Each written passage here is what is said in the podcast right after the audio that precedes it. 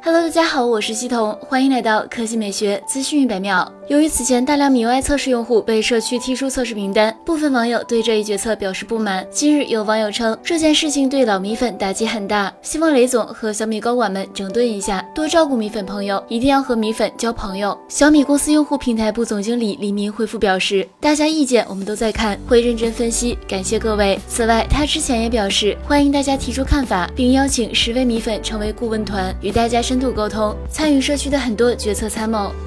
接下来来看 vivo。随着 realme 推出笔记本电脑产品，欧加系列也开始拥有自己的笔记本电脑机型，预计平板电脑 realme Pad 也即将到来。目前国内头部厂商中，华为、小米、OPPO、vivo 中，vivo 仍然缺少关键生态产品。现在数码博主数码闲聊站透露称，vivo 旗下的平板和新智能手表已经开始量产，只待发布。此外，vivo 折叠屏手机可能会在今年亮相，笔记本电脑也正在路上。vivo 目前已经申请过 vivo Pad、iQOO Pad、iQOO Book Nextbook、Nextpad 等商标。从此前的爆料来看，vivo X70 系列有望在今年九月份发布，或将搭载自研的 ISP 芯片，因此 vivo Pad 和 vivo Watch 可能会同步亮相。好了，以上就是本期科技美学资讯百秒的全部内容，我们明天再见。